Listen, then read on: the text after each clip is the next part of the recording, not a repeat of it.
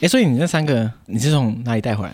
西西里岛，从西西里岛带回来，然后你要赐予我其中一个。对，我真的莫大的荣幸。所以它它分别到底是怎样？它有三种，然后其中一个是那个阿兰茶，阿兰茶是意大利文的柑橘，柑橘，对，柑橘巧克力，对，它里面加了柑橘，嗯，就是糖渍柑橘那一类的。OK，然后另外一个的话是呃，哦，我看到了，cinnamon，对对，肉桂，肉桂的，对，不知道你喜不喜欢肉桂，我超爱，我现在已经开始想要选肉桂了。哦，真的吗？那其他就不用介绍了，我先介绍完。对，然后另外一个是呃，这个是七十趴的。七十它是属于比较苦甜的，但是因为特别地方是意大利的莫迪卡，它做巧克力的方式跟其他地方不一样，嗯、所以你如果有吃过的话，你比较你可能就会稍微有点感受。好，那我就先选个肉桂的好了。好啊，没问题啊，没问题。好，我们来录完音来吃一波。行行行，安迪哥，对，那么就开始哦。OK，好，呃，大家好，我是尤尚杰。大家好，我是 Wallace。欢迎收听《解锁地球》耶！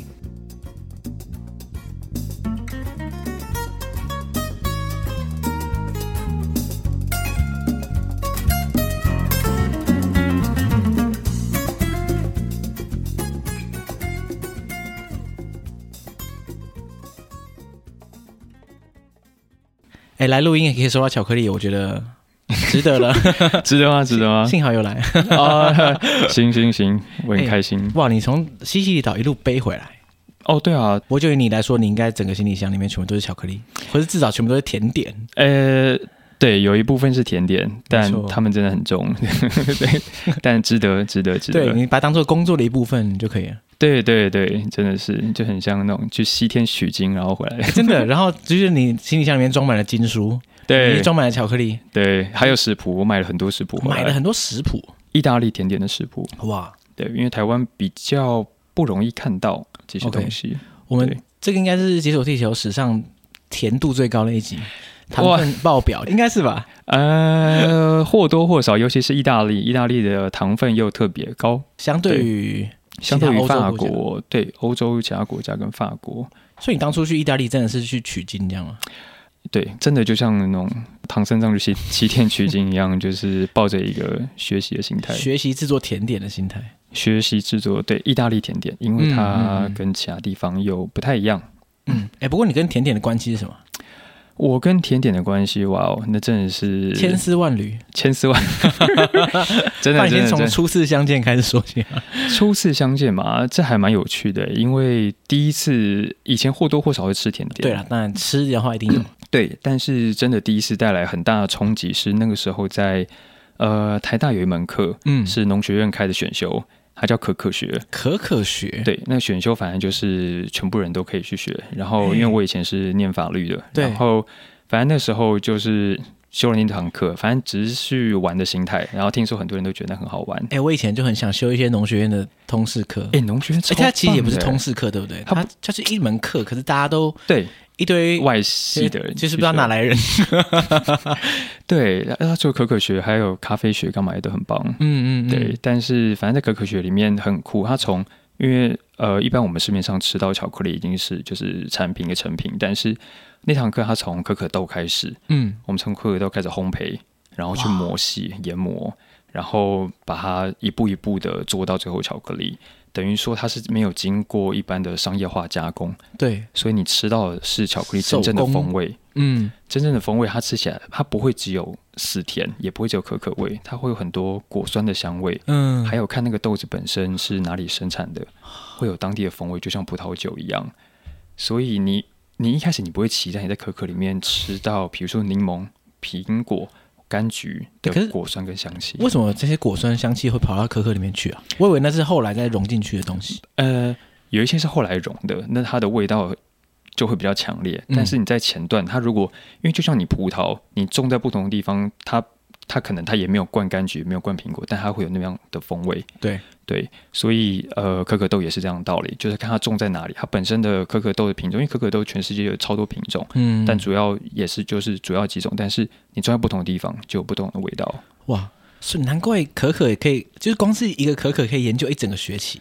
可以，因为从头讲到尾，像你现在吃到的巧克力，像我给你那个好了，然后或者是其他的，它基本上它是那个工业在加工的时候，它是把可可膏跟可可脂，可可脂是油脂的部分，嗯，他们是先把它分开，然后最后看它要的比例，再混多少的可可脂。像刚有一个是七十帕，那个就是它的可可膏的部分是七十帕，另外三十帕可能是可可脂，可能是糖，可能是其他的添加物。OK，对，那是后天合成的，因为可可脂它基本上还蛮用途蛮广，可能化妆品啊，其他东西都会用到可可脂，比如说润滑或是固形物的部分。嗯、但是在可可学那堂课，我们吃到的是纯天然，没有任何添加，它的原汁风味，所以吃的当下就是脑袋像被撞击一样，真的真的就觉得，干怎么会有这种风味？对，就这真的是巧克力吗？就这辈子你可能在商业化的可可里面，可能吃不到这种东西。很难很难很难很难吃到，但是 anyways 就是那时候反正吃到这个之后，但它也只是在你心中激起一个涟漪。对，那你对，但是后来也是 就是心里有一个种下一个种子啦。然后后来在一九年底的时候，然后那时候本来要去呃有计划去美国念书，嗯，就是去念 law school。然后那时候还跟我的主管，我就跟他说，哎，那个我之后想要去 law school 念书，那可不可以麻烦你帮我写推荐信干嘛的？哦。对，然后他就说好，但是我不知道哎，那时候工作工作到后来，就是一方面压力很大，然后二方面是觉得，因为基本上念法律这条路，身边的学长姐或者是你的同侪走的都差不多，对，不会差到太多。那那时候本来计划是之后去海外工作，可能新加坡、香港之类的，然后但就是那些路你已经看得到未来是怎么走了。其实坦白说，像我药学系。也是有点这样子，就是假设你不跳脱药学这个大框架的话，你在里面大部分的路你都知道，因为因为你不管怎么想，都一定会有人学长姐学弟妹已经在那个地方了。对，那你你只是想说你要不要变得跟他一样，或者你要不要走到他那个角度？对，那个那个地方。对，对啊，对啊，对啊。一方面是这样，二方面是因为该怎么说？你在在台大里面身边很多能力比你强超多的人。至少在法律系里面啦，那我觉得在这个领域 该怎么说？有一种就是你再强，你不会比他强。然后再来就是，那如果这样子的话，一方面比你强的人很多，二方面你觉得这个东西你已经知道未来怎么走，那我想要做一些不一样的事情，嗯、先尝试。因为反正那种你现在去念 law school 跟隔一年之后再去没什么差。对啊，有差吗？像欧美他们常有那种 gap year，嗯，那所以我就想说，我要那我就刚好去一下其他地方看一看。然后那时候就想到之前可可学的那个巧克力，觉得哎，我那么喜欢甜点，或者是我觉得这个风味很特别，那我是不是可以去尝试一下这条路？因为你没试过，你怎么知道你会不会成功？对，可是所谓尝试到底要怎么开始啊？因为生活你应该算是门外汉嘛，完全门外汉。你有修过一门课啊？对，就已经比我还要不门外汉一点，就那一门课而已。但是我这边也从来没有做过什么甜点，在那之前，对对对，所以那个时候我先申请了法国的打工度假，然后后来。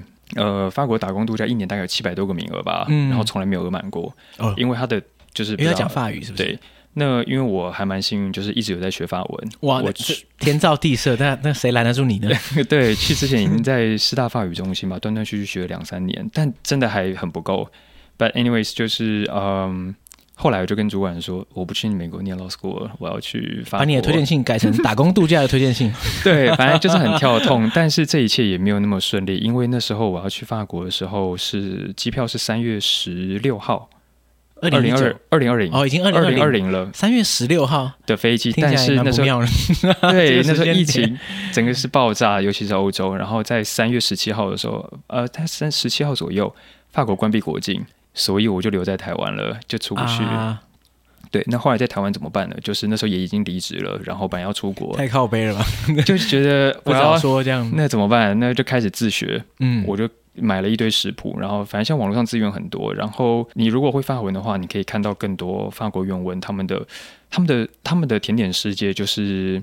技术传授的非常广泛，嗯，就是也非常容易取得，所以你可以觉得学到非常多的东西。哇，法文这么实用啊！至少在甜点类、呃、甜点类、甜点类，对。然后后来到一段时间之后，后来忽然就是有一个朋友，他认识巴黎的一些甜点店，嗯，然后他就说：“哎，Wallace 那边刚好我认识一个甜点师，那他们店有缺，你要不要试试看？”我说好，然后所以我就买了机票，下个礼拜那时候刚好法国刚开放，就是呃长期居留签证可以进去。哦哦，但观光签还不行。终于等到了。对，可可是等于说他那个那个甜点店要先要帮你申请那个签证。不用不用不用，因为我身上已经有打工度假签证。哦，对，你那个签证还在。对，我还在，只是那个时候就是已经过了几个月了，然后但我还是可以进去。但其实那个时候一切都还很混沌不明啦，他们法国规定也很混沌不明。其实那个时候应该没有人搞清楚状况。对，其实当下也不确定自己到底能不能真的进去法国。先去再说啦，先去再说，大不了被原机遣返。所以那是史上坐飞机坐最紧张的一次。直到我过了海关那一刻，海关还说，就是一开始他就叫你拿居留证，因为只有居留证的人可以进去。然后我就说我没有居留证。他说他愣了一下，他说：“那你来干嘛？” 对啊，你可以走了。对，然后我就说：“呃，没有没有，我有这个签证。”他说：“这是什么？”我说：“是打工度假。”他就犹豫了一下。我说：“有有，上面写可以工作，其实没有啦。”对。然后他他就看了一下，因为反正就是那时候法国规定是 Type D 的签证可以进去。我说：“这边有那个 Type D。”他看了一下，他说：“哦，好吧。”然后他就说：“欢迎。”然后我就赶快过去，哦，赶快跑，我怕他后悔，把我拉回去，直接冲进去。对，然后。对，然后我一过去之后，马上隔天我我就开始在甜点店工作。我在法国总共在两家甜点店工作过。哇，一家是做法国传统甜点，呃、不是传统，就是像面包甜点店。我们同时有做 baguette，然后同时也有做各式各样的法国甜点。哦，哎，等一下，可是你那个时候就有几个月的自学经验而已。对，然后就可以在甜点店直接无缝接轨。呃，要说无缝接轨没有那么容易，当然去还是经过很长一段时间的磨练，嗯，那是另外一个痛苦的开始，尤其是用法文。哦，对对对，因为基本上甜点这个东西该怎么说，就是你了解的原理，你了解了一些基础的东西，你尝试过，那他后面他会他就是会教你说，哦，那你接下来做这个，做这个，做这个。那你就 follow 他的 order。每天你听到就是阿雷阿雷阿雷阿雷，就是动作快一点。阿雷对阿雷就是法文的动作快一点。压力好大，而且你还是那个菜鸟。对，妈超菜，然后所有人都叫你快一点，然后你就看，因为人家都是该怎么说，年轻力壮，就他们大概才十几岁就开始进入到那厨房。哦，他是可能是学徒这种感觉。对，他们开始的起步的时间跟年纪非常非常早，所以他们从十几岁就开始。然后反正每天就是他们都会说动作要快一点，你就在那个磨练下，就是动作越来越快。然后除了做呃一般法式甜点，后来我在另外一家巧克力店工作，嗯，那也是另外一个每天被叫阿雷，但是但是你做的东西就不一样，是法式巧克力哦，巧克力它的制作的流程跟思维又跟一般甜点店很截然不同。主要来说，在这之前对于甜点的思维带那样，然后在那边工作签证到期结束之后。后来就回台湾，然后在呃饭店还有餐厅工作过。后来是一直到二零二二，呃，我在法国要离开前，我就申请打工度假签证，澳洲的。嗯、因为那时候本来想说再到世界不同地方看看，嗯嗯，嗯。但是因为一般你在申请澳洲打工度假签证，通常是几个月就下来。然后但是那个时候一直等等等等很久等不下来，因为疫情。可是疫情哦，对，澳洲很严格，对，澳洲很严格。然后反正就没有再管那件事了，然后一直拖到二零二二年的时候，然后忽然有一天签证下来了，然后我想说，那 那那那我要去吗？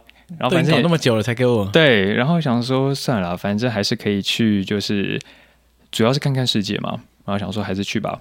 然后那时候就是决定要去，但是因为我的签证到期是在他要求你在一年内入境澳洲，嗯，然后所以我那个时候想说，那我在去澳洲之前，我想要先去其他地方看看，就刚好有时间。然后因为我以前学的都是法式甜点，那法式甜点的思维基本上，呃，该怎么说？台湾的大部分甜点都是法式甜点，嗯，你看到的马德莲、费南雪、可丽露，或者是一些比较精致的冷藏甜点。那就是漂漂亮亮的，啊，然后看起来可可爱爱的，番番水果。对，那是法式甜点思维。我想说，哎，意大利不知道它的甜点是怎么样子。我的确想象不太到意大利什么代表性的甜点，很难，对不对？除了提拉米苏，你应该知道。哦，对，呃，提拉米苏，嗯嗯，算甜点啊。对了，当然是甜点没错，只是它不会那么袖珍。对，在台湾基本上你能想到意大利甜点，主要就是提拉米苏。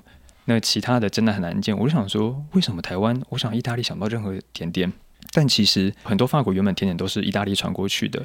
那个时候有那个谁，玛丽皇后，她嫁到法国，嗯，然后就把她的厨师啊，一堆有的没的一起带去，这样。对，像马卡龙也是带她带去的。哇，技术外流啊！对，技术外流。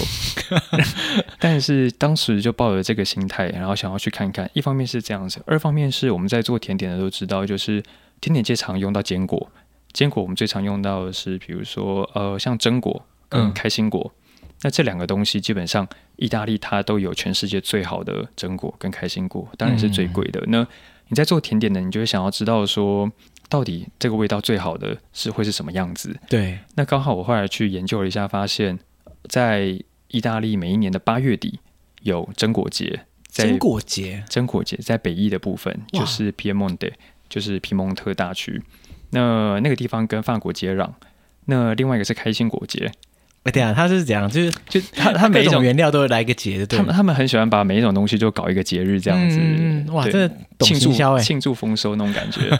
对，然后所以呃，开心果节在西西里岛的东边一个叫做 Blonde 的一个小村。哎，一南一北。一南一北刚好，而且他们刚好中间相差一个月，一个八月底，一个九月底。哇，故意的吧？这对，然后反正我就哎，Why not？就刚好排一个，我就排了一个月，然后从最北玩到最南，就刚好中间每一个城市都都去走走看看。对对，然后所以那个时候就决定就飞意大利，然后所以就在意大利从皮埃蒙特那边开始。对，那一开始去皮埃蒙特那边的话，基本上呃，我是为了那个榛果节，但是。那时候在去之前，反正你也会找一找那个附近有什么好玩的东西嘛。对。然后呃，我一开始落脚的地方叫阿尔巴，阿尔巴 A L B A，呃，中文好像叫阿尔巴吧。阿尔巴。对，它是呃皮蒙特大区那边一个还蛮还蛮有名的观光小镇。嗯。就是很多很多外国人，像德国、瑞士人，他们因为就在对啊，就是一步之遥。他们很喜欢去那边，因为那边的风景很美。第二，就是因为它的坐落的地方在。呃，他们那边有一个联合国呃世界遗产，叫做呃 Langhe Monferrato。它特别地方是那边是一个酿酒区，因为他们的地形就很多葡萄酒的庄园在那边。那像呃有在喝酒的人可能会知道巴洛洛，人可能听过，再是 Barbaresco，那些葡萄园都在那边。那因为它的地景还有它的那葡萄酒酿酒文化非常特殊，所以就是有得到联合国的世界遗产。那我那个时候去那边的时候，然后。一开始在阿尔巴那边，他们那边的葡萄园基本上就是遍布满山地，就是很像很多丘陵在那边，所以呃就有规划很，你可以在那边规划很多行程。那我其中一个行程是，你从阿尔巴那边开始，嗯，然后你找到附近一个山头，你就可以往那个山头，呃，我开那时候开车自驾，在某一个山头那边停车之后，然后你就可以沿着从那边然后来回在附近大概。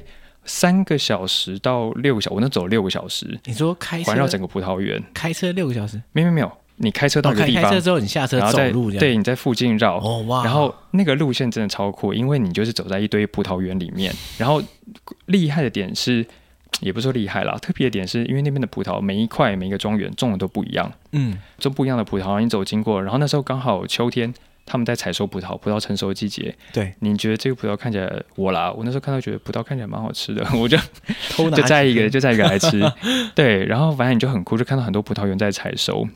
然后如果有人要去阿尔巴的话，我觉得这是一个非常非常棒的行程。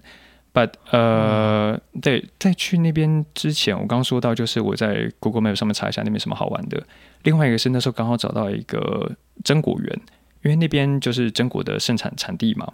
那他们有很多就是卖榛果的小农户，因为比较少大公司。嗯、那哦有一家大公司大家已经知道，就是金沙。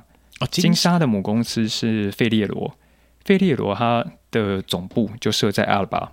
哦，是哦，因为他是在那边起家的，但是他们现在的就是工厂干嘛分布世界各地，然后。他们原本的创始人也不住在那边了，因为他被课很重的税，所以他逃去摩纳哥。其实有钱了之后就会跑到摩纳哥去。对，然后但是因为他总部在那边，因为一开始就是利用那边的榛果起家嘛。那时候我在那边找到一个榛果园，然后就是看一下他的评价，就很多人都说，哎，那边的就是老板人很好啊，然后你可以在那边逛那个榛果园。我说，哎，蛮有趣的，我就写一封信给那边的类似庄园的主人，嗯嗯，我就说，哎，嗨，你好，我是一个来自台湾的甜点师。那我想要你去你那边试试看，呃，会不会去拜访一下你们，看你们的榛果怎么样？对，因为他们那个那边的一个他们厉害的榛果，是因为他们的一个品种叫做 Tonda Gentile。那那个品种就是跟其他像台湾用的很多榛果都是来自土耳其。嗯、那我不会说谁好谁坏，就是风味不一样。对对，那土耳其就相对便宜很多。那他们那边用的那个真的是台湾进来就非常非常贵。我就想要去一探究竟嘛，然后就写信给他，然后他就回了，他就说：“哎，随时欢迎啊，就是欢迎你来，这样子。”想来就来。哎，对，然后他基本上一直这样，对，对对。然后想说：“哦，哇，好酷。”然后想说，因为他们其实那些地方都在很、很、很、很远的地方，你一般你、哦、对啊，毕竟他需要地嘛，他不可能在城市里面。对，但那时候就是很刚好，我有就是租车，嗯，然后就开车过去。然后那时候一开始接待我的是那个爸爸。就是主要是因为他们那是一家已经在那边好几代了，嗯，然后现在主要是儿子两个儿子在做采收，然后那时候爸爸一接待我，他就找我去他们的类似展间小小的，然后请我先坐下，先让我试了一下他们几种榛果的产品，因为像榛果基本上用作非常非常多的呃面相。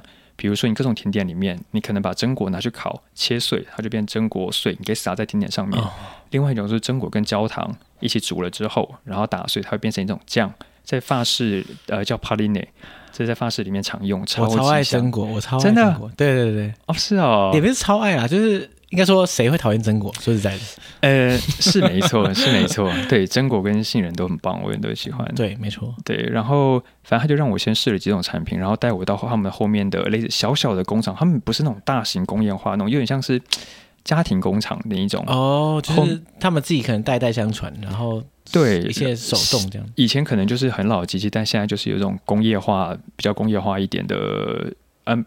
比较现代化一点的设备，嗯嗯，对，但是还是做小规模、小规模的生产。然后那时候就让我试了一些他们的产品，然后觉得哇哦，就是那个味道真的是 非常非常棒。然后我们吃了一下之后，他说他儿子就是忙完园里面的事情，然后就开着那种类似那个农田里面拖拉机来，然后又就听到哒哒哒哒哒哒哒的声音，然后就看到他两个就是超高壮的儿子，然后下车，因为那个爸爸本身就是矮矮小小的，就是印象中那种意大利人这样。然后南裔南裔的人，然后他儿子呢就带也跟爸爸一起带我到他们的榛果园，那是我第一次看到榛果树，因为以前都只吃榛果的呃果实。其实我也不知道榛果到底长什么样哎，榛果长什么样子？榛果小小一颗灰色，有点像龙猫，你知道？龙猫？龙猫卡通你看过？当然有。对，龙猫卡通里面他们不是那种龙猫都会吃一个像金刚粒的东西，一像粒。是一个锥形，对对对对对对，但榛果跟那个有一点像，不太像，它是有点圆圆的，然后它是一个有点像心形、爱心的形状。哦，当然离爱心有一点点距离，但是你这样比较大概是这个形，小小的，对。然后咖啡色，我们去那个庄园的时候，它就在他们的展间附近，我们就散步就过去，然后它里面是超级大一片，就整个看不到尽头这样子。然后他们那边就是，他就说他这边都是用有机栽种啊，干嘛的，然后。那片榛果树基本上，榛果树有点像是该怎么说，榕树吗？比榕树再矮一点，然后是一整排一整排的，然后就是等于说你在一头，有点像是该怎么说，种植很整齐的森林的感觉。然后你可以从这一头看到另外一头都是一望无际的，然后旁边两排种满了整排的树，这样子。啊，就靠就靠他们两三个人。对对对对，然后他们那时候刚好是采收季节，然后所以说。呃，他们说采收的方式就是榛果，它时间到了，他们也不会去摇它干嘛的，就榛果自己成熟之后，它会从树上落到地上，嗯，落到地上的时候，他们再用一个像巨型吸尘器的东西，然后把地上的榛果全部都吸起来。可这样吸下去，不是土都跑进去吗？对，但是他们 suppose 他们会有一个筛网或什么的，哦，再过滤掉，掉，对对对对，啊、然后最后再采收下来。因为那时候我去展厅的时候，那个爸爸就跟我说，他完全不会英文，然后他只会意大利文跟我讲，但我的意大利文那时候才学没多久。因为他去之前就是有自己翻一下，对，买个意大利文教科书这样，然后，然后他就他就指着有一栏，一个像是那种很很老式的那个竹篮，竹编篮，嗯，然后里面就是一堆的榛果，他就说真的就刚采收起来的。然后我们那时候去的时候，他就带我逛那整个庄园，然后到庄园的很后端山坡上的时候，因为他那个庄园就在山坡上，然后就看到带我去一个小房子，它是石头砖造的。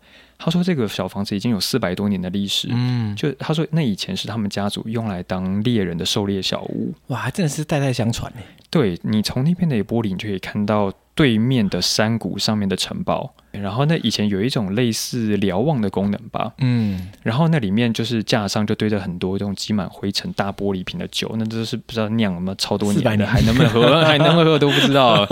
对，但是然后中间摆一个大圆桌，他说那就是他们家平常就是办轰趴用的，嗯，对，然后就是旁边还有壁炉啊，干嘛的，旁边还有猎枪，就是摆在那个，对，这真的是，这真的是意大利的田园风光的景象哎，呃。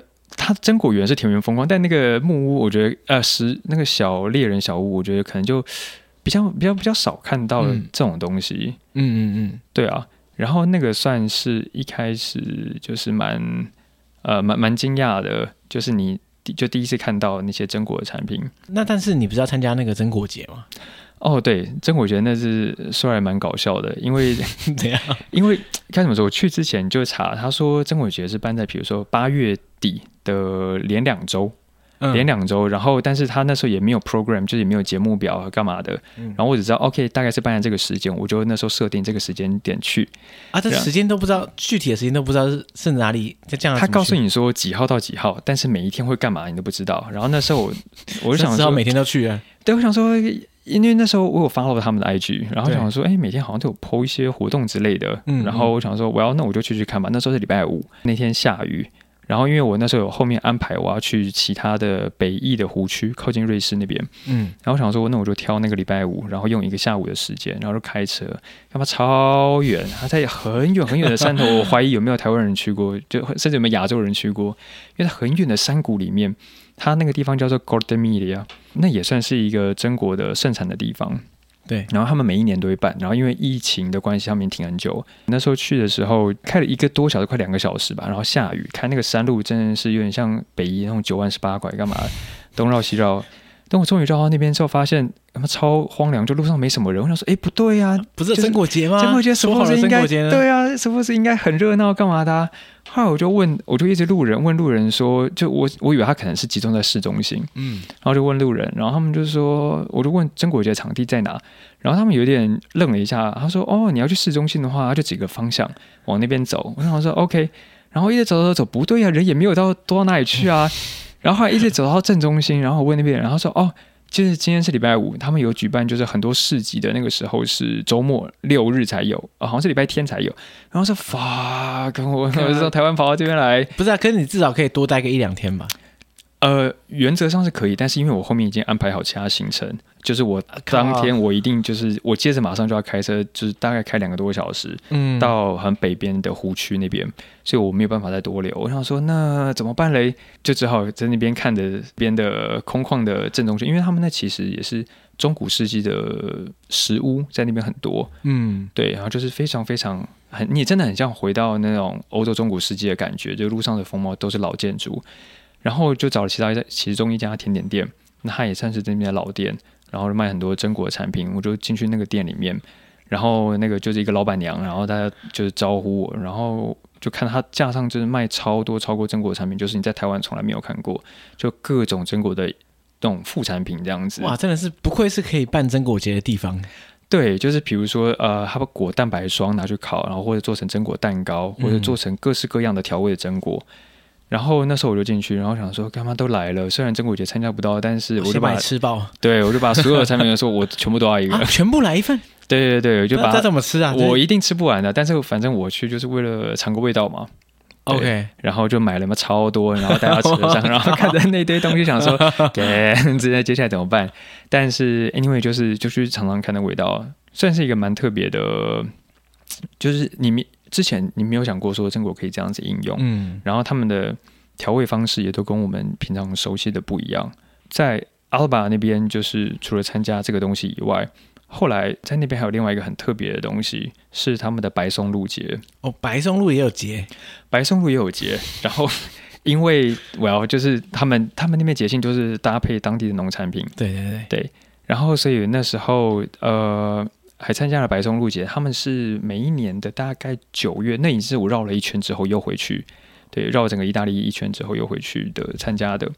那么在那边的时候，基本上它松露节持续的蛮久的，但好像知道的人不太多，就连意大利都不是每一个人都知道阿尔巴那边有白松露。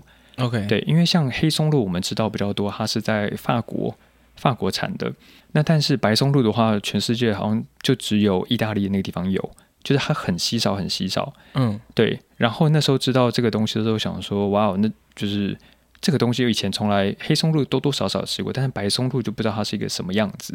对，哎，其实我我不知道松露还有分黑白，就是呃，OK，就是呃，白松露一般来说比黑松露贵很多。然后因为这几年呃，欧洲尤其意大利干旱，然后就是雨下的很少，所以它要贵更多。白松露其实它基本上它是办在 Alba 的市中心，然后用一个类似市民广场的地方来办，然后他就是。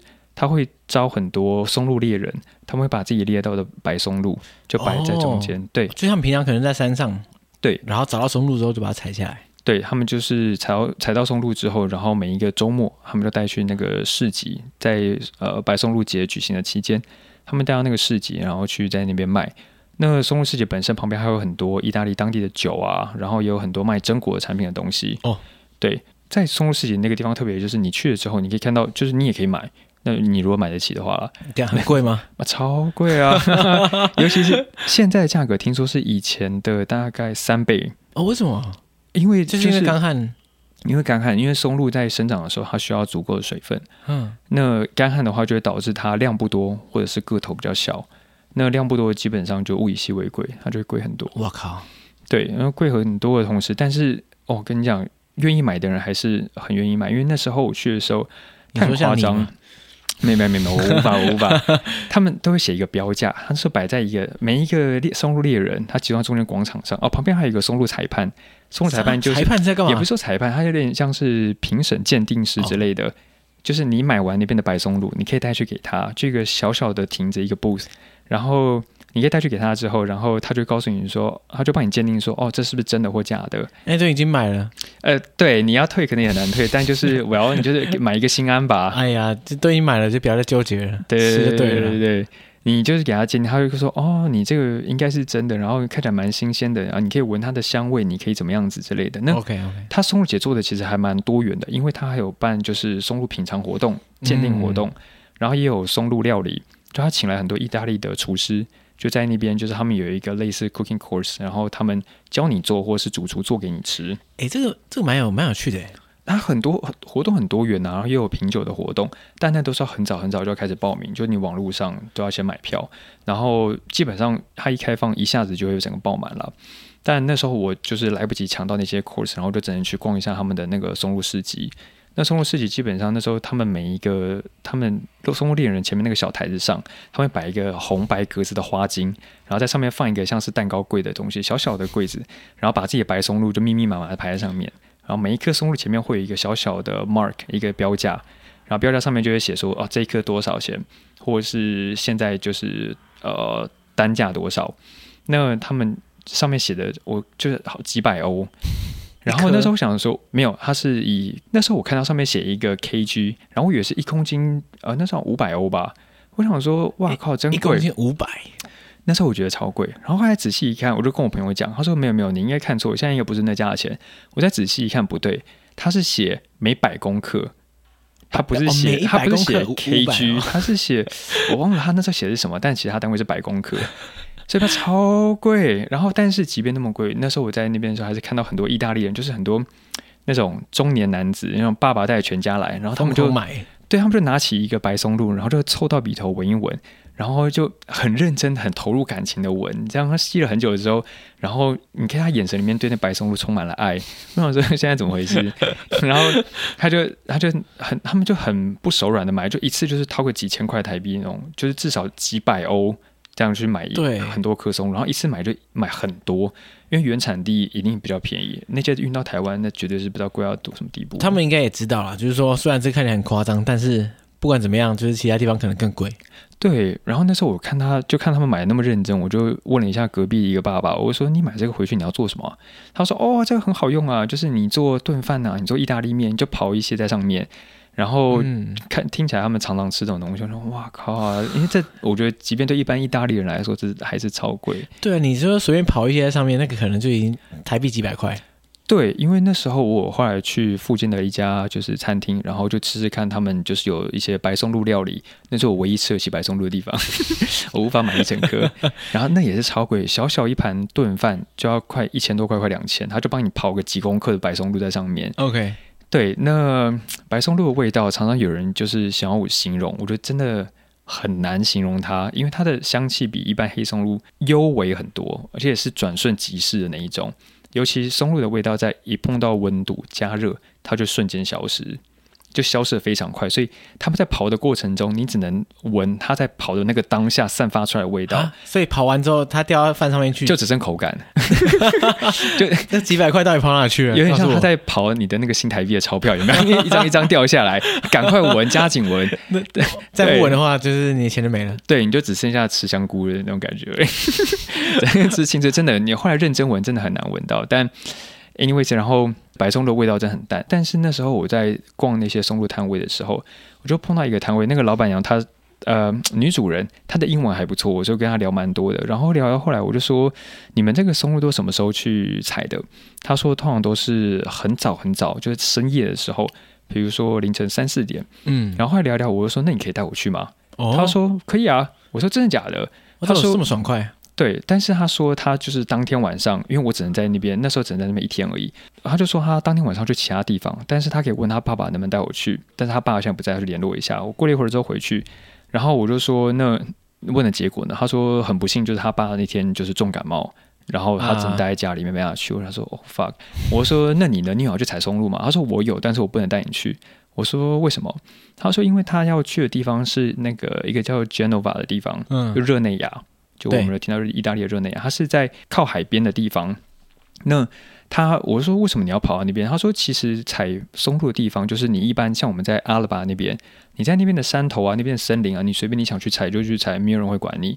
但是有些地方的松露会比较多，但是那些地方是私人的庄园，就是意大利很多 有钱人他们的庄园就是已经大到里面有森林。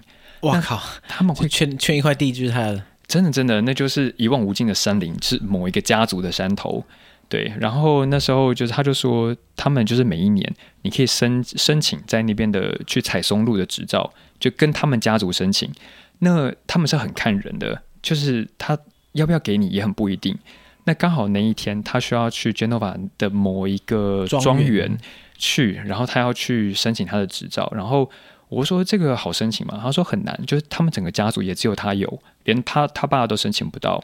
不是他到底是标准到底是什么？就是很迷这样。对，很迷。然后他说，因为他要去那边，然后所以就即便他连他爸都不能去，他更不能带我。只有有执照的那一个人可以进去庄园。嗯嗯嗯、对，然后所以说他们一整个该怎么说，采松露的那个传统，就是应该也是延续几百年了。对对，然后那时候才发现说，哇，就是。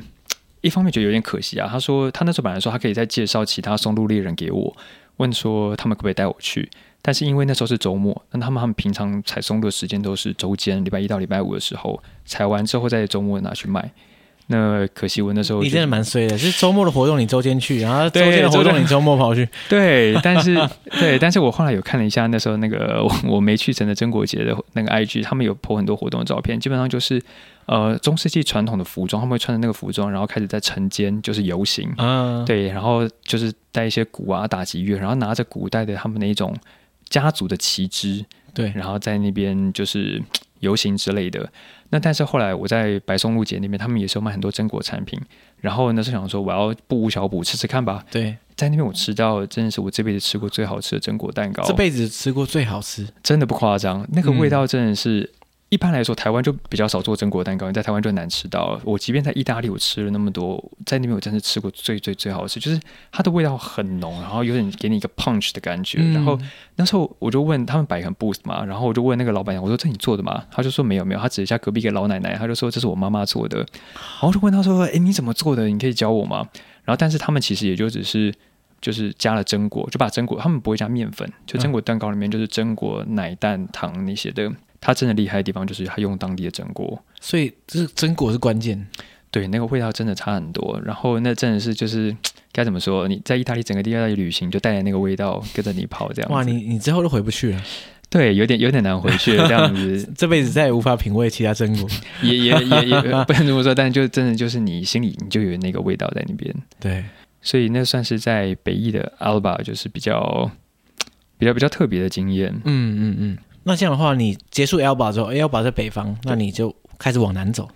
对，因为那时候行程是排就是从北玩到南嘛，然后中间大概总共经过十从头头到尾十三个城市吧，哇，十三十五个。对，因为那时候一直往南到西西里，然后还要去萨丁尼亚。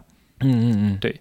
然后但是那时候离开 Alba 之后，因为在那边比较少吃去找现代的甜点店，一方面那边比较少，二方面是主要都在 focus 榛果相关的东西。嗯，然后我离开 Alba 之后的第一站是去米兰。然后到米兰那边看到，就第一步当然去找那边的甜点店，但是一去就该怎么说呢？有点失望的感觉啊？为什么？因为就像我前面说的，就是意大利做甜点的思维跟法国很不一样。那应该说，你如果到时间倒推回到百年前，他们做的东西应该是会很类似，就是很质朴传统的。只是法国在这过去这一百年来，或是过去几十年来，他们做很大的现代化。他把他东西弄得很精致，嗯，那也因为这样子，所以法国甜点很风靡全世界，因为很漂亮、很精致，看起来很好吃。对，他有一个他自己的一个形象出来。对，就是在甜点里面，你看到就觉得闪闪亮亮，很像一个礼物一样。嗯，他们做很多不同的慕斯，然后慕斯的淋面，然后上面的类似几花。那该怎么说？意大利的甜点店就是 过去一百年做什么，我现在就做什么。他们没有想。哦一方面也是因为这样子，你才会我们才觉得意大利的东西好吃。比如说意大利面、炖饭干嘛，那个食谱很多都是传承很久的。那他们就我奶奶做什么，我奶奶的奶奶做什么，我就做什么，照做一样。对，就是他们那个他们啊比较很保守，但是也因为这样，他就很强调那个味道要一样，一样的思维。他们用在甜点上，他们也不会觉得说我为什么甜点要做那么漂亮干嘛？就是它东西好吃就好了。那当地流行，我喜欢这个味道就是这个味道。那套用在他们的现代甜点店上面，他们就比较不追求精致化。比如说你在法国甜点店，你会看到，比如说巧克力，巧克力里面应该是要很光亮，看起来闪闪诱人，然后方方整整。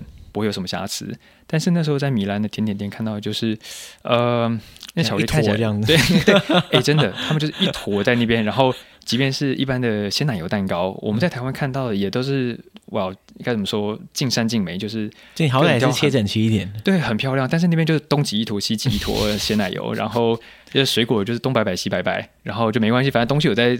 蛋糕上面就好哦，对对，在上面的哪里不重要，对对对，不重要。然后 然后巧克力里面是反正有零就好，就旁边那种出现很多裂纹啊，或者是呃没有那么整齐，没有那么精美，没关系，我意大利很可以接受这种东西。哇，他干脆放在碗里直接打碎。哎，也我觉得他们也会接受。对，但是看意大利人会揍我，他们听不懂没关系。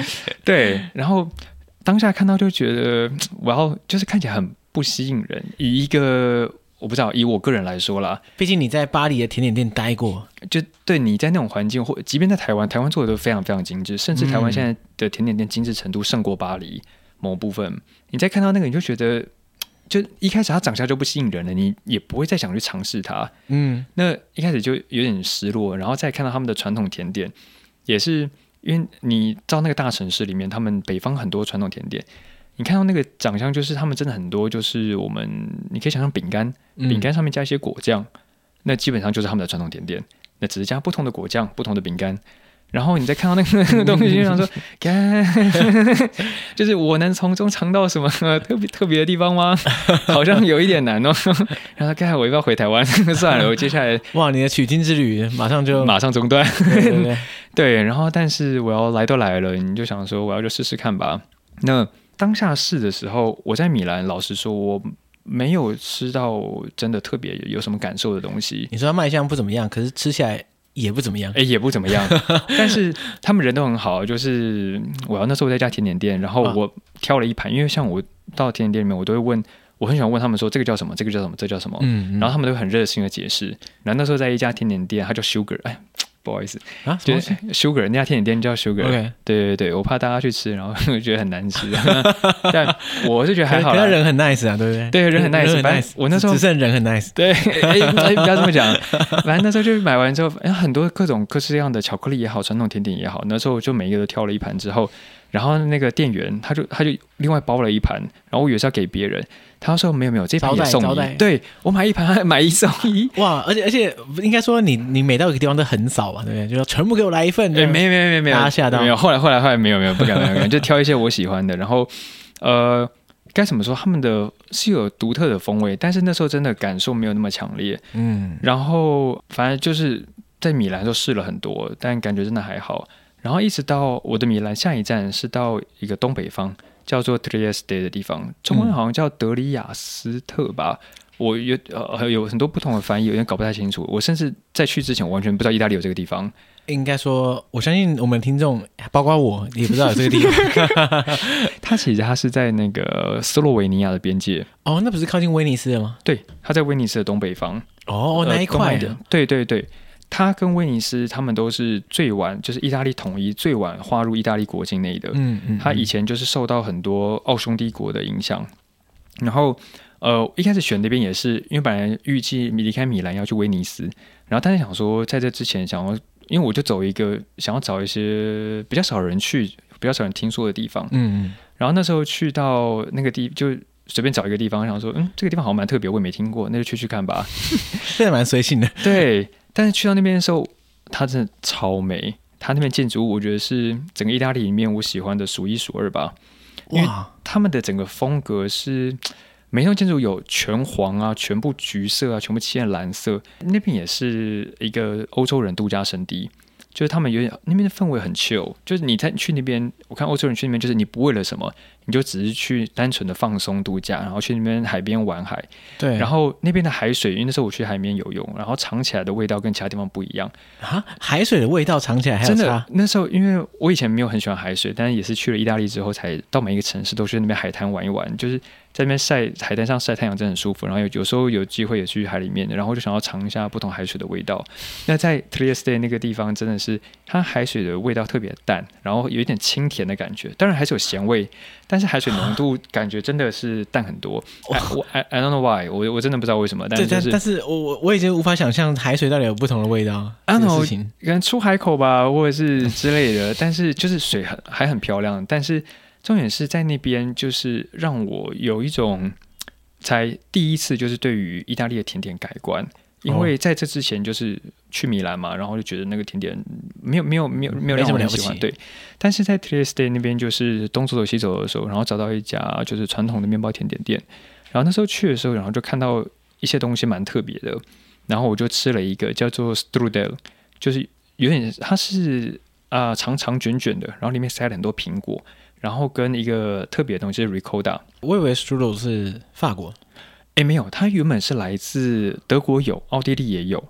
哦，它是比较对日耳曼，对对对对对那个地方的。哦哦哦。然后那时候我吃了就惊为天人，整个惊为天人，就是它是有一点那时候刚烤好出炉，对，然后热热的，然后外面包着酥皮，它的传统其实是来自于，因为有趣，它是来自于土耳其的 babka。土耳其巴布卡，它是那一种，就是包酥皮，然后里面弄很多很甜的馅，嗯，然后但是它一直传到奥匈帝国的时候，因为以前透过鄂图曼，对，他们传过去之后，然后后来再演变，然后奥匈再传到 Trieste 那边，因为以前他们殖民的文化，那样的酥皮改进之后，里面包当地盛产的苹果，然后用 Ricotta，那即便在意大利 Ricotta 不同的地方，他们也用不同的 Ricotta，就有分牛奶跟羊奶做的，只有那个地方跟罗马。还有萨丁尼亚是用羊奶，那其他地方的 Ricotta 都是用牛奶。羊奶听起来就很好吃，就是它的风味就是更温和，嗯、然后有另外一种味道，然后整个热热跟苹果包在一起，就觉得天哪，怎么可以那么好吃？我就问那个老板他到底怎么做的，然后他就跟我讲了很多，就是他们做这个东西的历史。然后那个时候才有一种感觉，就是该怎么说？就是你在那个地方，他们过了这个村就没了这个店，就是他们的甜点地域性很强。我在这个地方吃得到的，我在其他地方会吃不到。嗯，所以说到最后，整个旅行的定调会变成说，你去不同的地方品尝那边的文化，那这个东西可能你喜欢，可能你不喜欢，但它都会是一个当地文化的呈现。因为像我们在做甜点创作的时候，很多东西就是追本溯源，很多都来自于你的回忆。人家说就是你不知道你不知道的事。嗯。对，套用在甜点也是，你如果没有吃过这个东西，你很难创作出这个味道来。你即便不小心创作出一个好吃，你觉得味道还不错的，但那很多时候都是一闪即逝。那那时候想要去意大利也是，呃，你如果创作这个东西，因为像是意大利，它每一个甜点背后它都有很深的文化的连接，对，它有故事在里面。对，那你如果创作这个东西的话，等于说你这个甜点就有了灵魂，它背后是有文化支撑的，而不是一个随随便便就是你。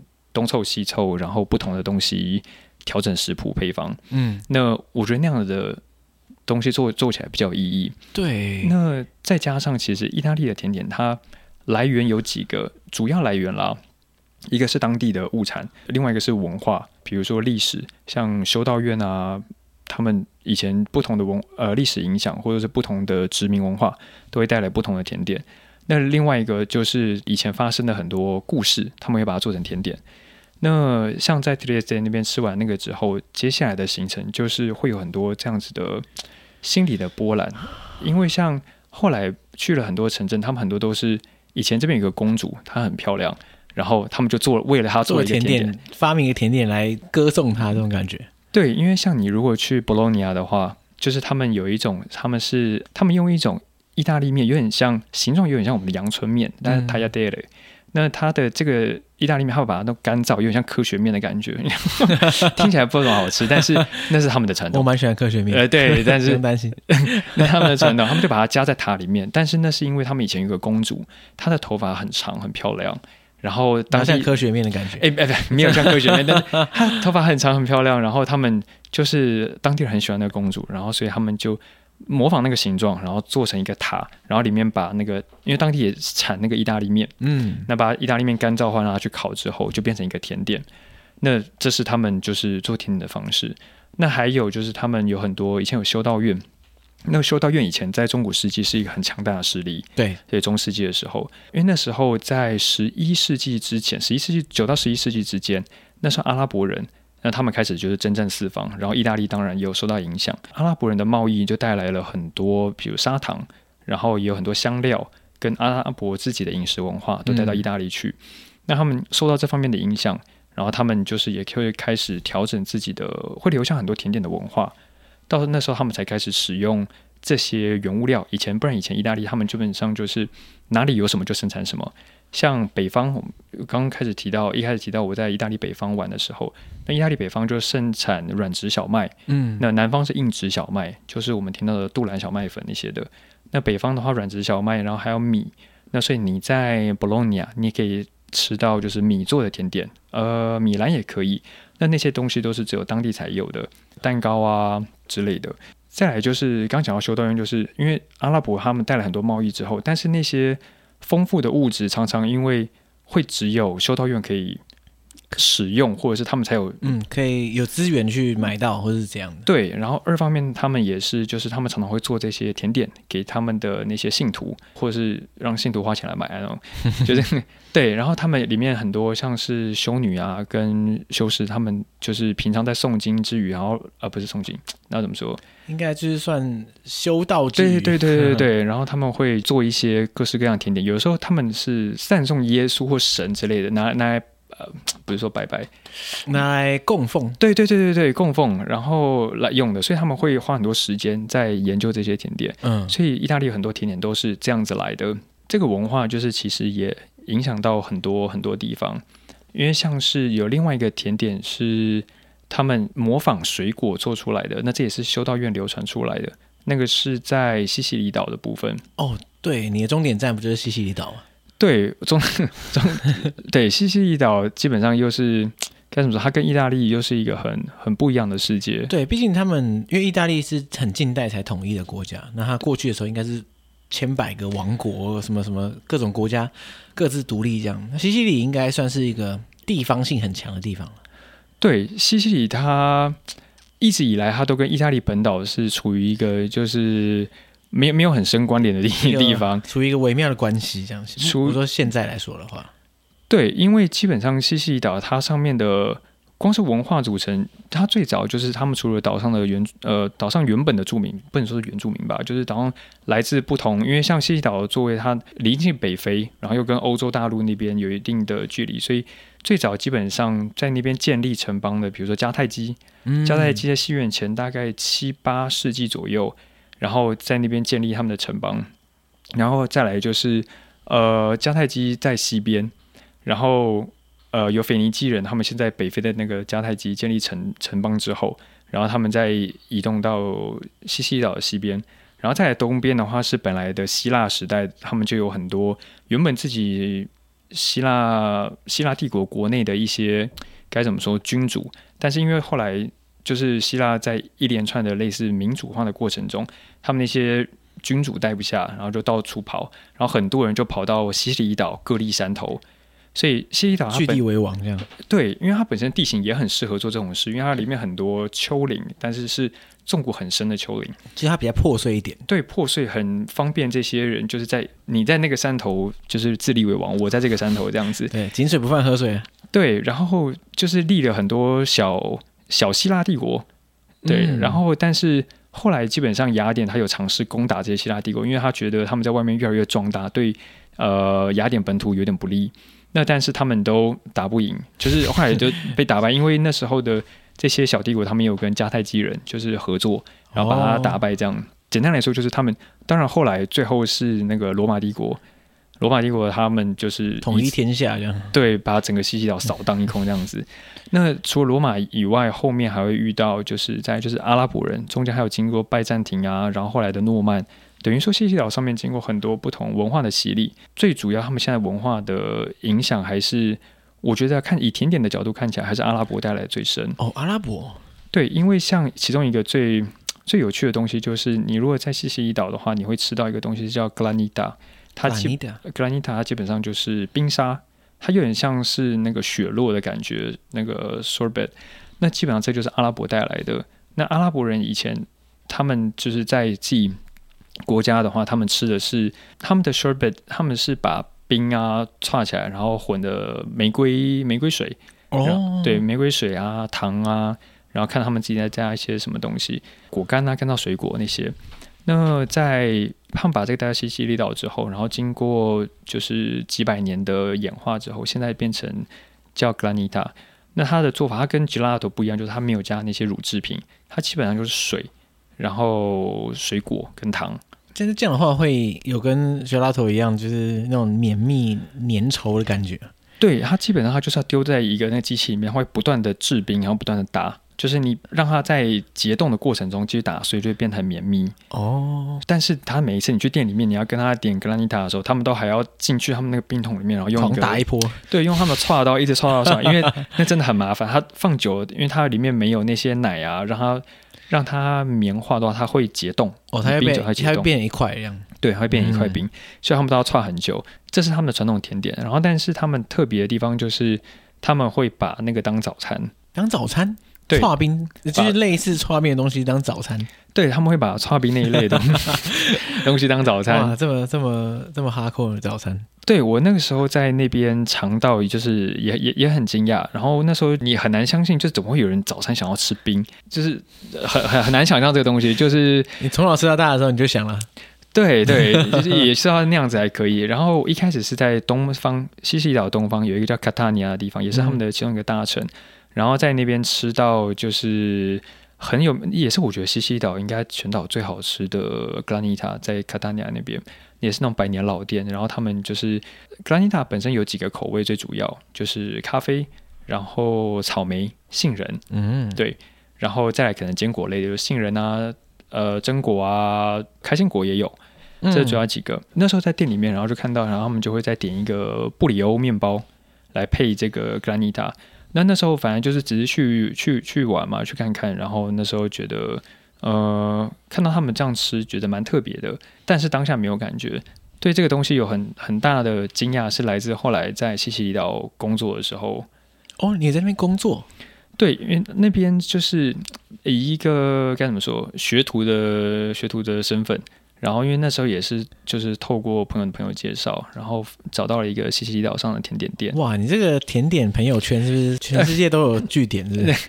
那那个也是很后来后来才出现的一个那个行程，因为本来那时候玩一个多月就要回台湾，然后只是那时候后来因缘际会下，然后留下来。对，然后又多拉了一个月。我就那时候其实中间就一直在找，但是其实有一点难，因为。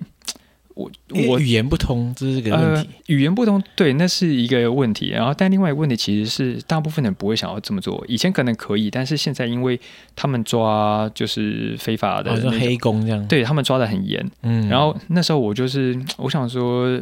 就是千拜托万拜托，求你啊！这样对我就说你，你不给我薪水没关系，就是我自己会找地方住。哇，你只要让我愿意出现在你们厨房就好。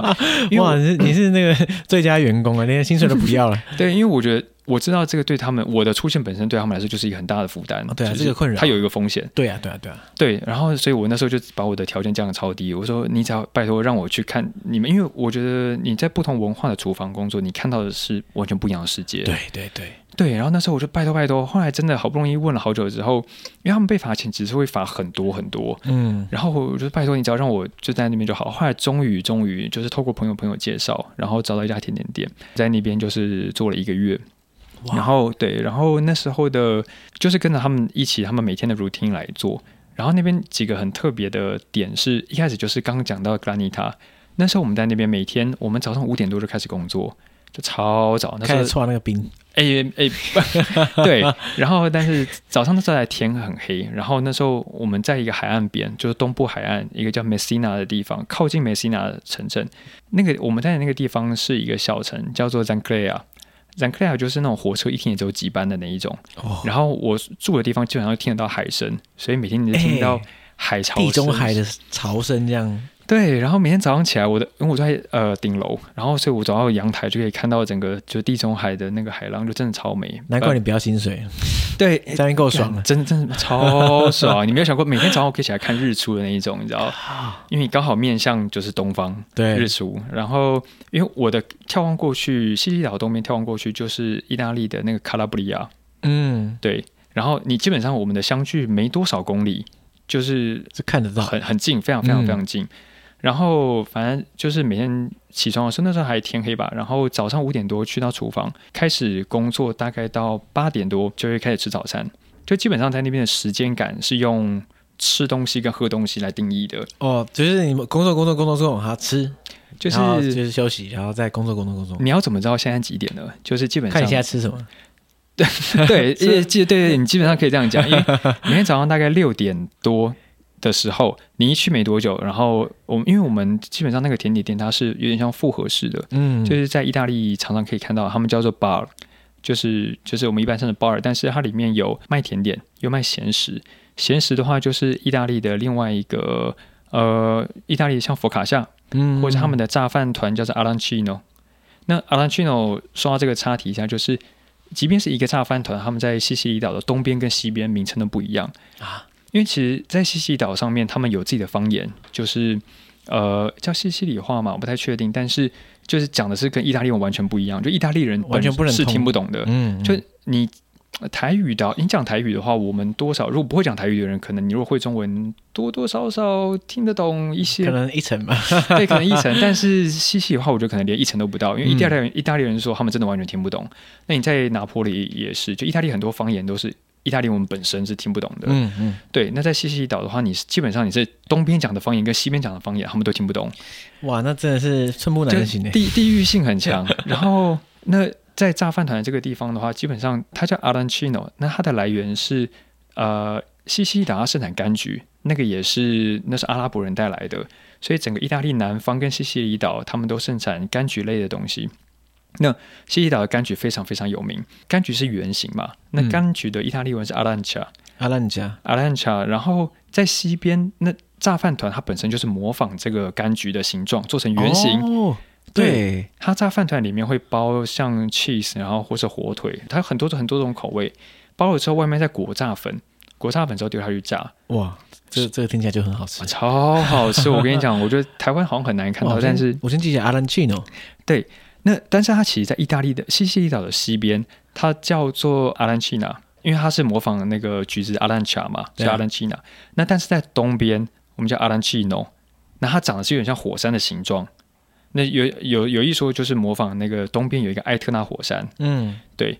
那它们形状就做的不一样，就西边是圆形，东边是尖形。对。然后呃，这是我们在店里面，就是 bar 里面我们也会做的，就佛卡夏披萨，然后炸饭团。基本上我们每天去六点，那个吧台的人。就是他们平常会供应咖啡啊，干嘛的？他们就会端咖啡进来，就会说要不要咖啡。嗯、然后基本上大家会先喝一轮咖啡，之后都是 espresso。那讲到 espresso，基本上意大利的大家都说意大利的咖啡比法国好喝，我觉得不尽然。嗯，我以前也这么觉得啦，但是后来这一次再来，我觉得不尽然。有可能就是有一些店也是很难喝。然后 就最重要还是要看店。对，好喝的当然也有。然后但是。那时候我就问我老板，我就说，就是为什么大家都说意大利咖啡比较好喝啊？干嘛？他说基本上几个原因，一个原因就是因为咖啡的品种我们家主要两个，然后一个是罗布斯塔，一个是阿拉比卡。大家常听到就是阿拉比卡，嗯、对对，那他们在用的那个比例，这两个调整比例上面都不太不太一样。二来是在意大利，他们喝的 espresso 很少，你看那 espresso 杯基本上。你在法国，你点一个咖啡，它基本上是 espresso 杯，基本上会半满到全满。嗯，那然后在意大利的话，只会弄到一点点，大概二十五 ml 而已。而且意大利的咖啡店，很多人都进来，咵一口一口灌了，然后就走了。对，那是他们的其中一个早餐的文化，在我们店里面也是，嗯、因为我们供应很多这方面的早餐。那这方面的早餐就包含他们有一个叫做比涅，就是有点像是炸面包之类的。我们做很多这种东西，那他们会把面包炸好之后，各种各样的面包，长条形状或圆形，都要去炸好之后，然后再把里面挤果酱，然后也会做很多可颂里面挤果酱。那但是意大利的可颂跟法国的可颂就不太一样，意大利不叫 croissant，就法国叫 croissant 嘛，意大利它叫 cornetto。它长得跟可颂很像，嗯，但是他们会在里面挤果酱。那法国人不会在可颂里面挤果酱。哎、欸，我要说德国也会在里面挤果酱。哎、欸，真的吗？真的啊？那德国叫什么啊？一样的 croissant 啊？真的？对，可是可是我觉得挤果酱我不行。为什么？太甜吗？对啊，太甜了。就是你只是想要吃个早餐，就里面一团果酱。哦，它也不只是果酱，它有可能巧克力酱。哦，对对，也有巧克力。努特拉直接放在里面，我觉得 OK。努特拉我真的 不行，我不行，努特拉真的不行，我我觉得那太甜了。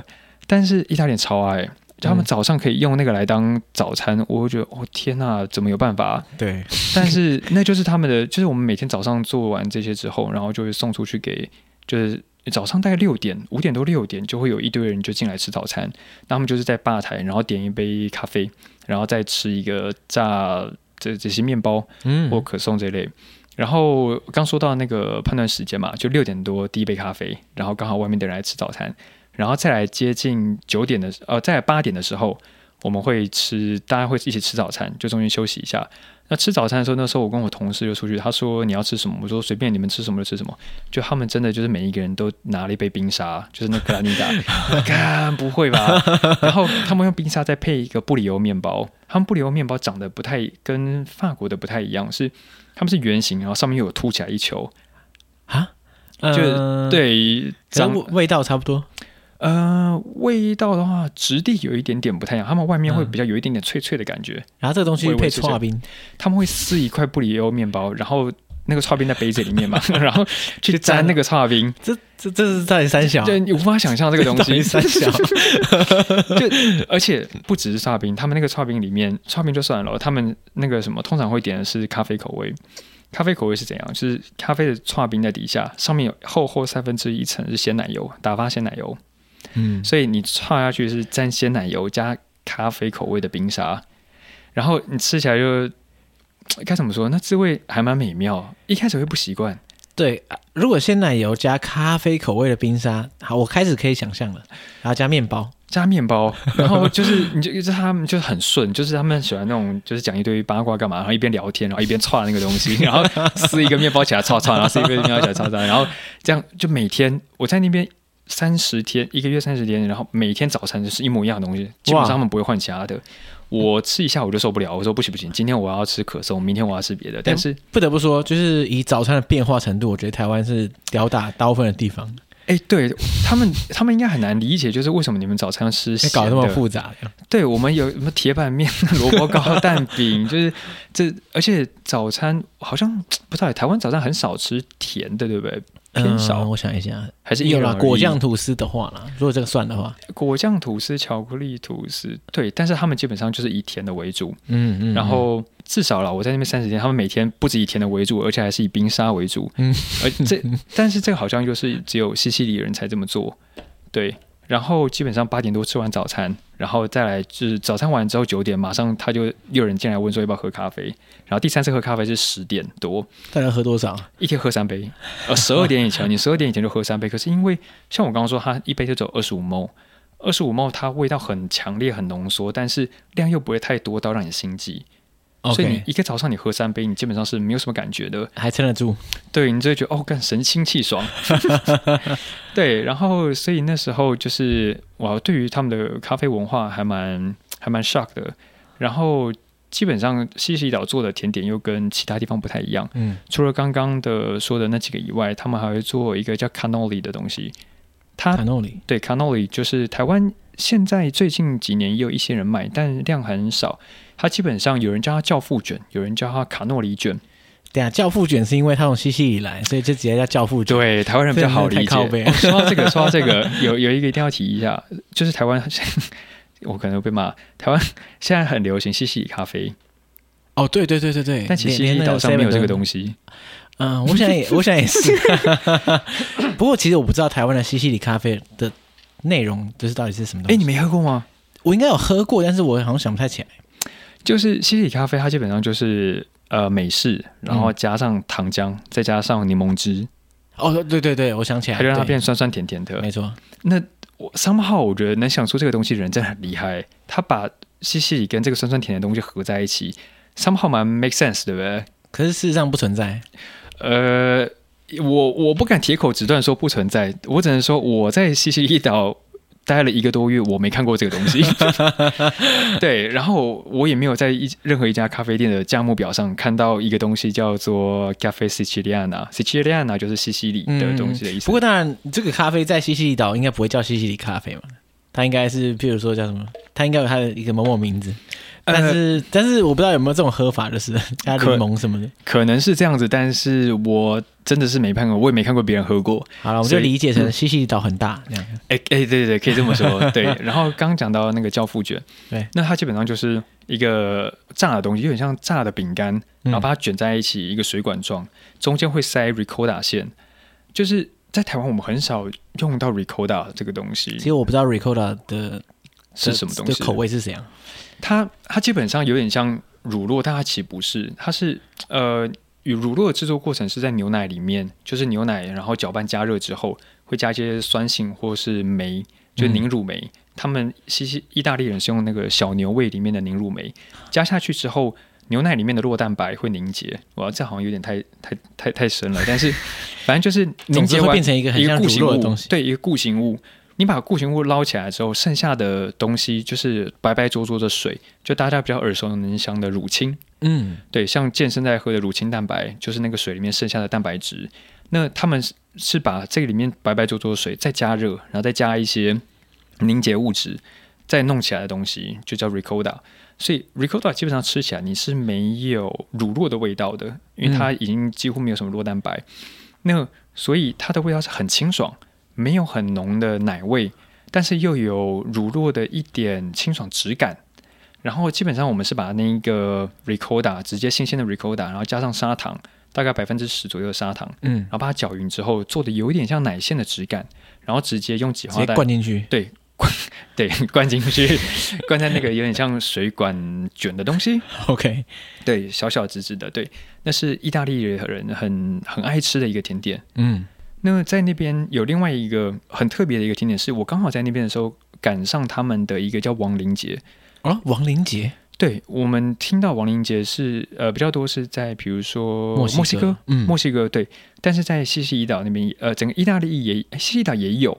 然后他们是在十一月二号，那他们的来由有点像是万圣节，但是万圣节在美国，你在其他地方已经搞得有点像是开 party 的感觉了。对，其实万圣节已经不知道万圣节在在庆祝什么东西，就是大家就找个借口疯狂开趴一个节日。但是在那边他们的传统的感觉还蛮浓的，虽然他们也有一种开趴的那种，但是他们的调性会比较像是在我们的清明节。他们是会在那一天，然后去就是祖先的坟墓上坟，然后会带着花去拜。嗯，对，然后拜完之后开趴。哎，对对对，那对对对，每一家不一样，但是他们在，因为他们每一个节庆，他们都很爱吃甜点，嗯，所以他们很多配合节庆的甜点。那这个节庆也不例外。那亡灵节他们会吃的几个东西，一个是他们那个什么杏仁糕、杏仁糖做的甜点。嗯，那因为杏仁也是像阿拉伯那时候带来的。然后，所以说他们会把杏仁就是磨碎，磨碎之后加糖加蜂蜜，然后把它揉一揉，就拿去烤，然后做成各种形状，变成一个台湾我好像没吃过，但是它的味道一开始我觉得看他们加糖加蜂蜜，觉得干嘛超甜，一定超甜。然后，但是其实本上吃下去之后并不会，嗯，对。然后他们会在上面摆很多果干、干燥水果，嗯，对。那另外一个的话很特别的是，他们会作为彩绘水果。彩绘水果，对，彩绘水果是很久很久以前在巴勒摩的时候，那边有一个主教堂，当地蛮有名的。然后那时候十四纪吧，还是十二世纪的时候，就刚好有一个主教，他要去那个教堂，但是他们里面的那个，他们通常会给他们吃水果啊，干嘛的？但是那时候刚好果树上都没有水果，所以那边的修女就想一个办法，他们拿杏仁膏，然后把它做成水果的形状，然后在上面用就是使用颜料做彩绘。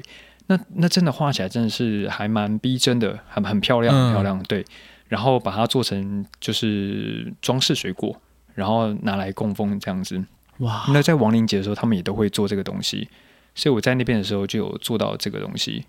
对，OK，哇！所以这个感觉起来算是我没有听过有这种做法，就是在其他地方。对，算是蛮蛮有特色的。连意大利本岛应该都基本上看不到，因为这个是西西里他们当地就是特殊的那个传统。嗯嗯嗯，对，就是配合节庆这样子。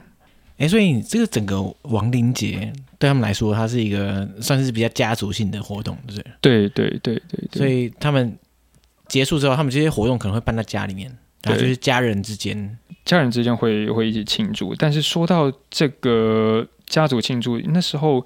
呃，印象蛮深刻的。另外一个东西是，那时候刚好有去参加到有一个朋友的朋友，就是他们办类似轰趴的东西。嗯、哦，赞！对，然后因为那时候我一直很想要做的一件事情，第一个就是跟意大利人去市场买菜。对我，我我对市场很热衷，然后这一趟也几乎到每一个地方，我都找当地的传统市场。嗯嗯。然后第二个就是去意大利人家里，就是跟他们一起就是吃饭，然后看他们的饮食文化。对对，不能错过，不能错过。对，然后这趟刚好就是有朋友他们想要办 home party，然后就问我要不要去，然后我当然就说好。我们一开始是去西西里的东北方一个湖。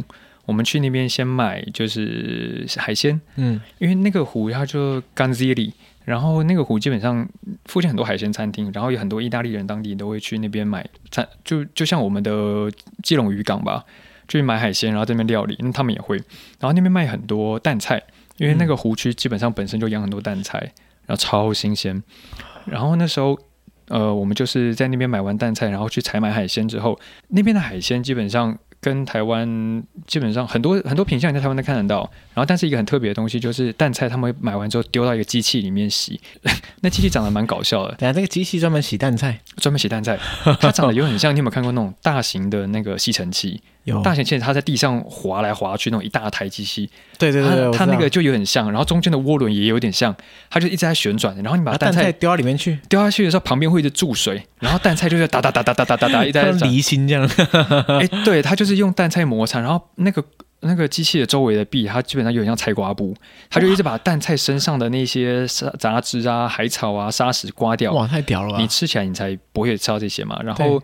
对吗？第一次看到那个机器超酷，然后他们把它磨掉之后，你就有一大包满满的蛋菜，超便宜，就是因为原产地嘛。然后我买了蛋菜之后，我们是到一个叫什么呃，home party 的主人，他是一个非常非常非常有钱的意大利人，嗯、他平常不住家里，那算是他的一个别墅哇，他开在一个山上，一来就是直接 party 哦，一去我怕这个标准一开始设太高，因为因为意大利人家就因为那个真的超美，他的家的。庭院是可以看到整个地中海，它在一个山上的制高点。不是啊，这是这种别墅啊，这是超美，真的。而且它是落地窗围起来，而且它不止一栋，它旁边还有一个另外一栋是它的酒吧。然后隔壁是他朋友家，因为他那时候他跟他朋友就是说好说，哎，大家一起买下一座山头，啊、对，然后当邻居，然后你盖隔壁那间，我盖这一间，呃，对，有有钱的世界，的世界，对，贫穷限制我们想象。然后所以说那时候我们去到他家，然后一开始被那个地中海的景观整个震惊到，你前面就是峡谷，远方就是地中海，然后再来是个意大利卡拉布里亚的海峡，超美。然后他家基本上是该怎么说？我觉得意大利人最让我惊讶的是他们对于美感的文化的养成，就是他们布置家里面那些家具都是很别致是一回事，然后你很少看到很多，比如说像系统家具或是类似 IKEA 那一种现成的家具。嗯、他说每一样都是他在西西里岛上面挑的家具，然后整个墙壁上装满了密密麻贴满了密密麻麻的各种装饰的瓷盘，但是你同时不会感觉到拥挤，等于简单来说就是。对于美是文化养成的吧，嗯嗯，这是一个。然后呃，那那天晚上就是那个主人他找了很多他的朋友，然后他的朋友就是他他原本都没有约，我们原本以为只有我们，然后后来他才一直约一直约约约，还有整个原本就原本是个聚餐，后面 party，对，真的原本就五六个人，后来变十几个人。就他朋友那时候就下班，他们有些在就是西里城市当律师、会计师或干嘛，然后下班大家就一起来那边聚餐，大家也一起做饭。然后我们基本上，我们从下午就开始做，然后做做做做，后来他们就是大家都一起进厨房来。但是你在他们身上看到，就是他们对于料理都有自己的想法。比如说我们在做炒蛋菜的时候，他们说：“哎，你这个应该加什么？哎，那个不应该加。”就是不管他讲是对是错啊，但至少每个人都有一套。对，你在做意大利面也是，他说：“哎，你这个面要煮多久？”哦，我奶奶说我是怎样？哦，我奶奶说是怎样？就是每个人都可以搬出他奶奶，对奶奶大战。对，或者是他自己做会怎么做干嘛的？就是呃，吃饭的时候也是。当然，他们一边会说：“哦，我觉得这个很好吃。”但是我觉得呃，做什么东西的时候，我觉得怎么做可以更好。那另外一个是。就是在谈到甜点的时候，因为那时候我带一些甜点过去，他们就说：“哦，那这个甜点的话，让我很惊讶，就是连一个那时候有一个会计师坐隔壁，然后他有就是中年男子那种，然后但是他对于甜点了解超乎我想象，你不会期待一个路人可以跟你讲说 ricotta 怎么做，或者是卡诺里卷怎么做，对，对，对，或者是任何一个东西怎么做，但是他跟你说哦。”这个东西你做法是怎么样？他就问我，我就跟他说我是怎么怎么做。嗯，他说哦，那我告诉你，我如果是这样的话，我的鲜奶油会打几分法？或我说你平常你有在做饭吗？嗯，他说没有没有，我只是就是跟几个爱吃的朋友，我只是略懂略懂 略懂略懂。他们去不同的甜点店，然后买不同的甜点回家，然后大家一起吃，一起研究，然后觉得这家不好吃，未来就从他们地图上删除。哇！就他们会对这些东西有很深的研究，对，但有可能是他的兴趣。但是我觉得，对于意大利人来说，普遍是他们对吃从小在家里在厨房，因为大家都说意大利的男人就是永远都是妈妈的孩子。对 对，意大利人不要打我。对，就是，但这个一方面的反应也是，他们从小在厨房就是受到妈妈做菜的影响很深，所以可能妈妈一开始也会也一方面也会跟他们说这怎么做的，他们也会看，那他们也会比较。现代当然现代化的过程中，当然也很多人就是开始熟悉外食啊，嗯、也比较少在家里吃。但是基本上我看到他们那个那一辈的，比如说四五十岁的人来说，他们对于食物的理解是超乎我想象的。嗯，那甚至说他们对于这些东西的意见也是超乎我想象的。这个东西我觉得回到甜点本身，就是对我来说啦，这一整趟我觉得。吃到的每一种甜点，当然你尝到他们的不一样的味道，好吃与否当然见仁见智。对，但是我觉得真正的重点是你知道了这个世界上有这个东西，那再来就是这个东西它背后是什么样子的文化。最后的最后是呃，我觉得带给我最大一个改观的地方是，我一开始不是觉得这些甜点反正就是。长得还好，然后味道也没有很大的冲击，嗯、对，然后没有很大的声音。但是我后来在杜林的时候，我吃到了一家餐厅，那它叫做 Unforgettable，这个名字，这个名餐厅的名字本身就是非常的 非常霸气，很敢取。那它是米其林一星，它也是我在意大利唯一吃的一家米其林餐厅。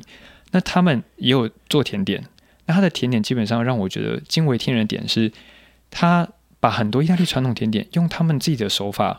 来转化，你吃这些东西，你都知道。他说，比如说他做的是酱杜亚，然后或者是做的是巧克力，做的是其他的传统甜点，嗯、那个形都在，但是味道还要做很多精致化展现，你才发现说，原来这些东西是可以这样做的。所以，就像我回到我一开始讲的，呃，法国甜点比较精致，意大利比较比较朴实，比较质朴。但是你何尝你不能把它做的像法式一样？那等于说，我觉得这趟吃下来，我有了，我尝到了这些甜点它本身的风貌，那它本身的文化是什么？那它本身食材是什么？那未来我觉得这都是一个你可以把它转化，用你自己的方式让它更精致，嗯，让它你要更 fancy 也好，你要加入自己的一点的风味的调整也好。那我在杜林超那家餐厅都给我很大这样的启发，就是我觉得旅行吧，给你很多不一样的回忆，在你心里种下了这些回忆之后，你用你自己的方式把这些回忆变成未来带着你继续走下去的动力。哇，他真的是名副其实，unforgettable。好，我我觉得所有人就是你如果要去杜林的话，我觉得非常非常推荐去这家餐厅。我觉得你这整趟甜点之旅难能可贵的地方，就是你不只是甜点。就是它不只是单纯作为一个食物让你吃下去而已，这么简单。它其实背后，不管是它从它的食材，以及它这整个饮食的文化，我觉得你都很深的，就是你很很深的接触到，而且甚至连它的历史脉络，它其实都背后其实很多有趣的东西。对就你看到说这个食物，它在不同的国家吃到，它可能很类似，可是一样又有些微的不同。那这个不同的来源可能是来自于哪里哪里哪里？其实知道这个背后的故事的时候，我就觉得。哇！突然之间，食物变得很立体。因为其实坦白说，我自己很羞愧，就是我对食物其实要求蛮低，品味蛮差，你知道？这应该是名闻遐迩了。所以，呃，可是问题就是说，其实食物的确很大一部分的反映了一个文化，对对，而且是一个难以想象的一个比重。坦白说了，因为毕竟大家一早上起来就要吃嘛，对不对？对，所以我其实也是希望自己在食物上可以有更多的，你知道，体会或者是。我我听听你这样讲完之后，我就觉得，干，我我真的太羞愧。就是对于很多地方的时候，我我吃东西，我就随便他说啊，吃饱就好。这种，我觉得这个心态实在是，呃，我以后我我认真的，我发誓，我以后在旅行的过程中，我会更认真的去体会当地的食物，跟花更多心力，对，花更多心力去品味它。这样，我觉得值得啊，会也会对你的旅行带来不一样子的。呃，回忆吧，我想更丰富。没错，先从这个从西西里背回来的巧克力开始，这样安迪卡、莫迪卡、莫迪卡，这是莫迪卡嘛？可是看起来像安迪卡。哦，没有，安迪卡是意大利文的传统的意思。哦，它是传统巧克力。OK，对，哈哈哈。好，就是从这个开始的，这就是我的入门。没问题，没问题。好，所以今天就是非常感谢 Wallace。没问题，来这个邀请。我现在突然间很想吃点甜点，就因为之前其实我坦白说，我对甜点也是没有什么特别的感情的。但是，嗯，听完之后有点饿，这样没问题，赶快 赶快去外面大扫一波，这样大吃特吃，就就全部给我来一份，这样完全适合学你啊，对啊，完全完全 OK，完全 OK。好，那就这样喽。OK，对，听众听到这里，你赶快去吃一点东西吧。大家应该有，应该已经开始吃了。对对对，边吃边听，没错。好，感谢大家，谢谢，拜拜。拜拜。